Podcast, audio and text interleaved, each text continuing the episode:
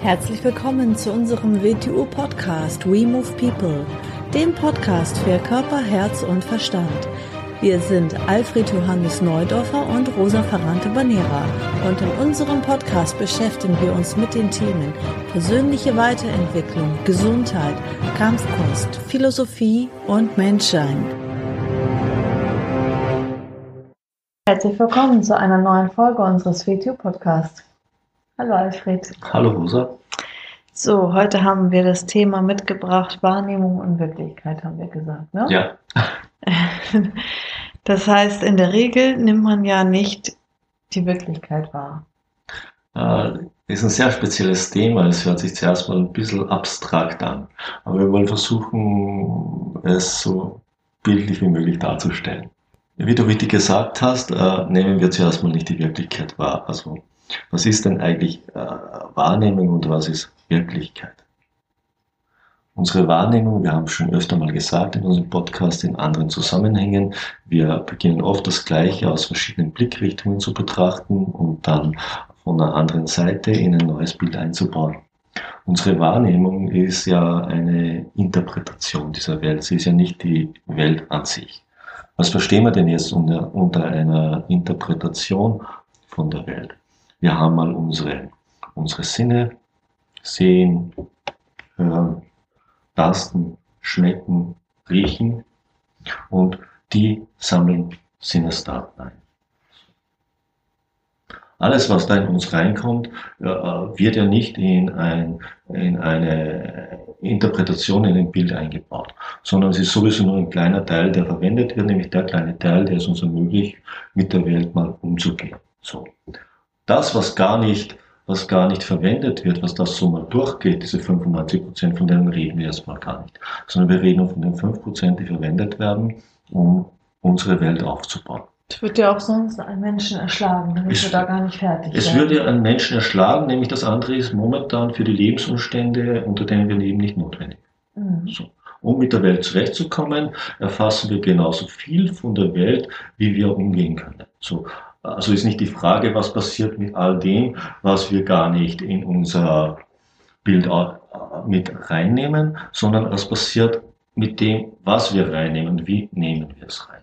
So, was meine ich jetzt genau damit?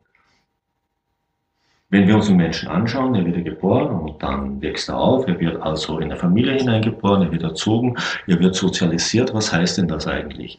Es, er wird also in einer Weise angepasst und abgerichtet oder konditioniert, wie wir sagen. Ist ja bis zu einem gewissen Grad auch mal notwendig.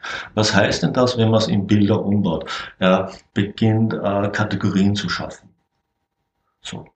Nimmt er jetzt etwas wahr, dann nimmt das nicht direkt wahr, sondern er beginnt es in das in ankonditionierte Kategorienmuster einzusortieren. Optimal ist es für ihn, wenn er alles einsortieren kann dann passt für ihn, dann ist die Welt in Ordnung. Natürlich kann er oft gewisse Bereiche nicht einsortieren, aber sie sind auf jeden Fall in den Bereich reingefallen, die er wahrgenommen hat. Dann muss er zum Hilfskonstrukt greifen. Dann beginnt in der Regel neue Kategorien zu schaffen, die er aber nicht mit sich selbst in Verbindung bringt, sondern nur mit der Welt in Verbindung bringt. Er beginnt eigentlich diese Bereiche in die Welt hinein zu projizieren und sie dort äh, festzumachen. Er beginnt sie auf seine Mitmenschen zu projizieren. Die Frage, wie wir wahrnehmen, hat so damit zu tun, welche Kategorien wir haben, was wir überhaupt wahrnehmen können, was wir festmachen können für uns. Das Ganze hat aber jetzt mal überhaupt sehr wenig mit dem zu tun, was vielleicht da draußen passiert. Das sind zwei, zwei ganz verschiedene Sachen. Eigentlich sollte man sich mal hinsetzen, damit man sich das wirklich bildlich vor Augen führt, was das heißt. Ich nehme etwas wahr, dann gibt es hier ein, sowas stellen wir uns wie ein Regal vor, ein Ordnersystem oder irgendetwas mit verschiedenen Beschriftungen und alles beginne ich jetzt da mal einzusortieren, damit ich, damit ich irgendwie Kontrolle und Sicherheit darüber finde, was da jetzt eigentlich passiert ist. Habe ich dafür keine Rubriken, dann kriege ich es nicht rein. Ich versuche, also jetzt, ist, jetzt stellt sich als nächstes die Frage, passen die Rubriken eigentlich? Oder, oder beginne ich es alles so zurechtzubringen, damit es in irgendeine Rubrik reinpasst? Das passiert nämlich. Ich beginne alles auf, auf eine Sache zu reduzieren, dass es in eine Ablagerubrik in mir selber reinpasst. Ich beginne es also zu verzerren. Ich beginne es zu verunstalten, damit es meinem inneren Inventar gerecht wird. Ich beginne also das, was passiert, meinem inneren angelegten Inventar anzugleichen. Und was da wieder nicht Platz hat, beginne ich wieder abzusägen, beginne ich entweder das Müll zu entsorgen oder in neue Kategorien reinzufüllen. Das also wenn man zum Beispiel was sagt, kommt in jedem Hirn ein bisschen was anderes. Es an. kommt in jedem Hirn irgendwas anderes an. Mhm. Das ist das große Problem der Kommunikation. Mhm. Und, und ich, ich meine das jetzt nicht nur im rhetorischen Sinn, das ist das große Problem, wenn man mit Menschen redet. Äh, früher haben gewisse Menschen davon ein bisschen mehr, nicht Wissen, aber ein bisschen mehr Geschmack gehabt. Goethe hat irgendwann mal gesagt, bevor man einen Brief schreibt, sollte man sich überlegen, in welchem Zustand der Mensch ist, der ihn lesen wird. Denn der liest nicht, was ich jetzt schreibe, der liest, was sein Zustand hergibt. Und wie könnte der es verstehen? Also einen Brief jemanden zu schreiben, ohne ihn zu kennen und zu wissen, in welchen Zuständen der ist, ist eine sehr kritische Sache. Denn der liest nicht, was ich jetzt meine in meinem Zustand, sondern was er in seinem Zustand hinein interpretiert. Im, im Orient hat man immer gesagt und sagt man auch heute noch, dass allem sieben Bedeutungsebenen innewohnen. Also sieben Arten, es wahrzunehmen. Die meisten Menschen nehmen eine Art wahr. Einige Menschen nehmen zwei, drei Variationen wahr. Es gibt Menschen, die nehmen alle sieben Ebenen wahr. Das sind natürlich alles nur Bilder, aber diese Bilder deuten auf eine Wahrheit hin. Und diese Wahrheit ist dem heutigen Menschen, der auf der einen Seite einen riesen Vorteil hat, auf der anderen Seite einen Nachteil hat. Der Nachteil ist, dass ihm das nicht mehr bewusst ist. Er denkt immer, wenn einer etwas sagt, dann meint er es genau so, wie das im Zuhörer ankommt. Er kann aus dem Grund nicht mehr eine Meinung ohne und eine in den Raum geworfene Feststellung unterscheiden. Er hält alles für Meinung aus diesem Grund. Er denkt immer, wenn einer etwas sagt, muss das seine Meinung sein. Nämlich die Meinung ist dann das, was im Kopf des Zuhörers ankommt, nicht das, was der andere gesagt hat. Weil der andere beginnt ja das, was er hört, nicht zu hören, sondern er beginnt das, was er hört, zuerst mal in sein Kategoriensystem einzusortieren. Und daraus beginnt er dann abzuleiten, was er gehört hat. Das ist ja auch im Video Wing Chun so, im körperlichen Bereich. Ja, deshalb ist es zuerst mal gut, weshalb, weshalb ist Arbeit mit dem Körper so wichtig. Weil im Körper, mit dem Körper können wir alles auf das kleinste Experimentierfeld reduzieren. Was ist das kleinste Experimentierfeld, das existiert? Das bin ich selber mit der Erdanziehungskraft und den Wechselwirkungen. In weiterer Folge mit einem weiteren Objekt oder Lebewesen im Raum. So. Wie ich da jetzt mit Wirklichkeit umgehe, so gehe ich mit Wirklichkeit um. Und das merkt man sehr schnell in den Übungen des Wet Wing Chun. Das ist jetzt ein bisschen schwierig zu erklären in dem Podcast, weil es natürlich sich sehr abstrakt anhört. Wird es ganz, ganz schnell offensichtlich, dass die Menschen in einer Weise handeln, wie sie denken, dass etwas passiert. Es hat aber in der Regel nicht das geringste mit dem zu tun, was passiert. Und ich meine jetzt unter was passiert die Wechselwirkungen, die entstehen, wenn etwas aufeinander trifft. Das ist, was passiert. Sehen wir das, wenn jemand auf den Arm drückt, passiert eigentlich nicht, dass dieser Arm dagegen drückt. Wenn man sich den Arm mal anschaut, wie er gebaut ist. Ein menschlicher Arm, nehmen wir den Arm Oberarm und Unterarm, betrachten wir das, dann ist dazwischen der Ellbogen. Drücke ich auf den Unterarm drauf, passiert eigentlich nicht, dass der Unterarm gegen dich andrückt. Es passiert, dass der Unterarm eingefaltet wird Richtung Oberarm. Das ist, was passiert. Das hört sich jetzt ganz banal an, das ist aber nicht, was passiert. Denn was machen die Menschen? Sie drücken dagegen. Das ist etwas, was sie tun. Das ist nicht etwas, was passiert.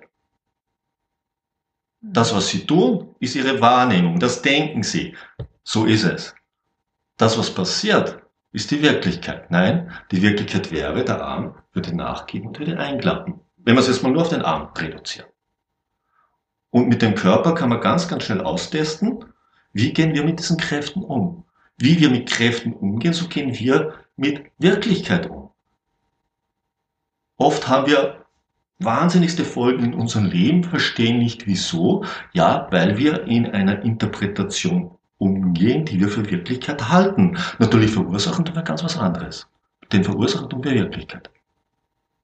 Die wir dann wieder interpretieren.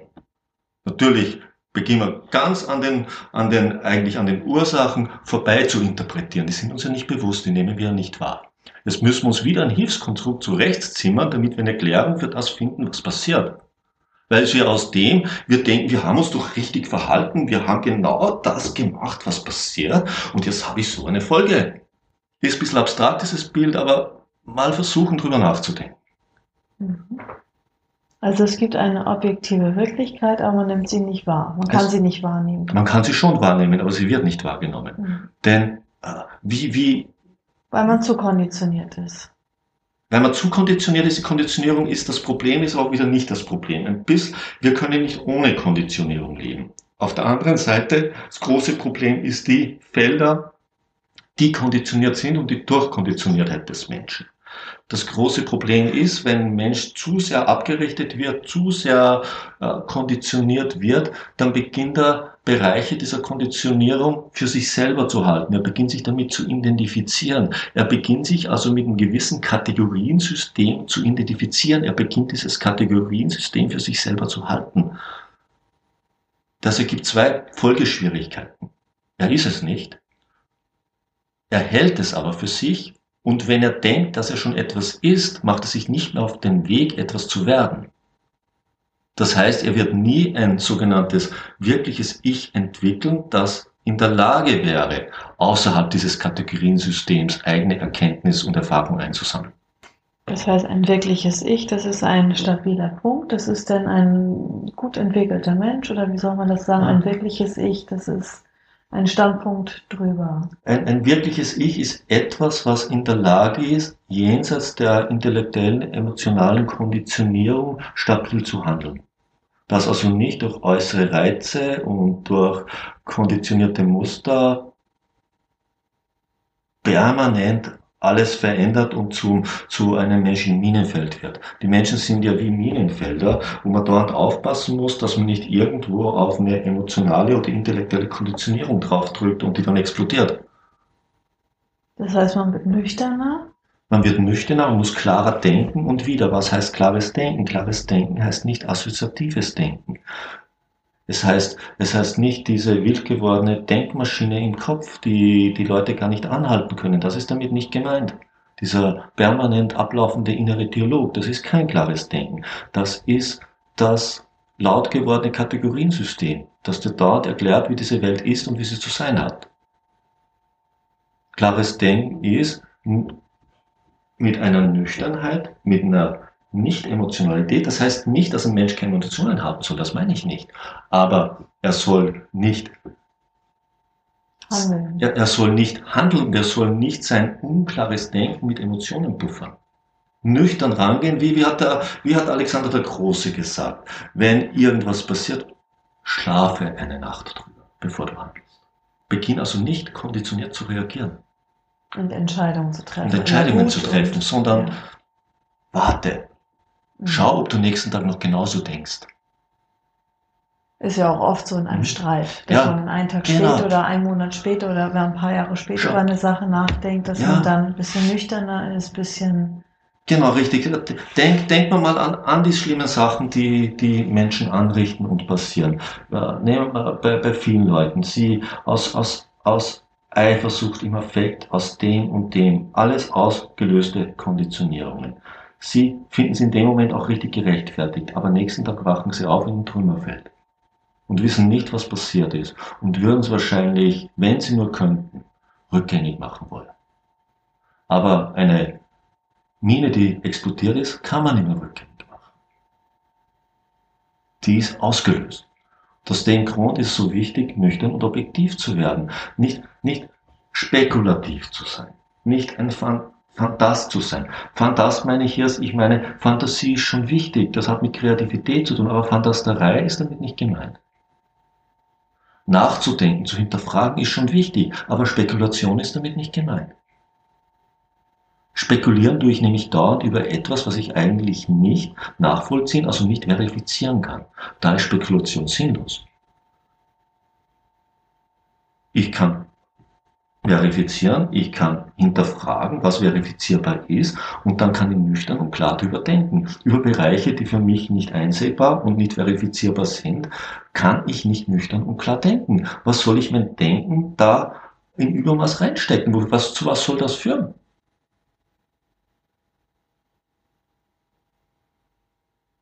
Ich kann nur schauen, dass ich objektiver, klarer, scharfsinniger werde, dann werde ich immer mehr die dahinterliegenden Muster verstehen und zuerst werde ich sie bei mir selber verstehen. Und dann werde ich erst meinen Blick auf die Welt richten. Denn solange ich selber nicht in Ordnung bin, so wie ich funktioniere, eigentlich nicht verstehe, was in mir abläuft, was will ich denn dann Großes über die Welt erzählen? So viele Leute haben wir leider eh zu viele da draußen herumlaufen und die herumentscheiden und genau das tun. Sie versuchen die Welt zu korrigieren, ohne sich selber vorher korrigiert zu haben.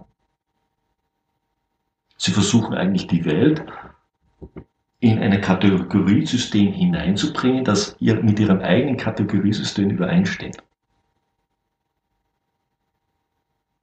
Und das ist wohl nicht die beste Lösung. Nicht mal für sich selber, weil es nicht funktionieren kann. Also der erste Schritt erstmal wieder in die richtige Richtung ist wie immer, dass man das erstmal an sich selber studiert und erkennt, wann, ja. wann irgendwo ein Reiz ausgelöst wird und wenn man dann Emotionen bekommt oder loshandelt, dass man das erstmal merkt und studiert ja. und beobachtet. Gott, die, die Gründungskultur unserer europäischen Kultur, die alten Griechen, erkenne dich selbst. Es ist der erste Schritt. Und tu nicht den dritten Schritt vor dem ersten Schritt. Ja, wir haben heute übrigens an unserem Sin- und Taubuch äh, weitergearbeitet. Das ist fast fertig. Das ist fast fertig, ja. Wir müssen jetzt noch das Cover machen, Vorder- und Rückseite und Text und so weiter ist alles fertig. Und wir hoffen, dass wir das dann druckfertig haben zu unserem Betuelite Sommercamp in Schabolz in Norddeutschland. Gedankenfragmente Band 2 ist auch schon sehr weit fortgeschritten. Mhm. Werden wir dann auch im Podcast, Im September, September mhm. werden wir das haben. Ja. Werden wir auch im Podcast dann äh, Bescheid geben. Mhm. Ja, also ich habe jetzt erstmal keine Frage. Hast du noch irgendwas zu sagen? Wir haben es natürlich nur an der Oberfläche gestreift. Mhm. Aber ich hoffe, dass vielleicht ein paar da draußen ein bisschen mit diesem Bild herum experimentieren. Mhm. Ja, wie gesagt, mhm. wenn eine Frage ist, immer gerne uns schreiben. Wir freuen uns immer über Nachrichten. Ja. Und schickt uns dann einfach eine E-Mail an info at Bis dann. Bis dann. Ciao. Tschüss.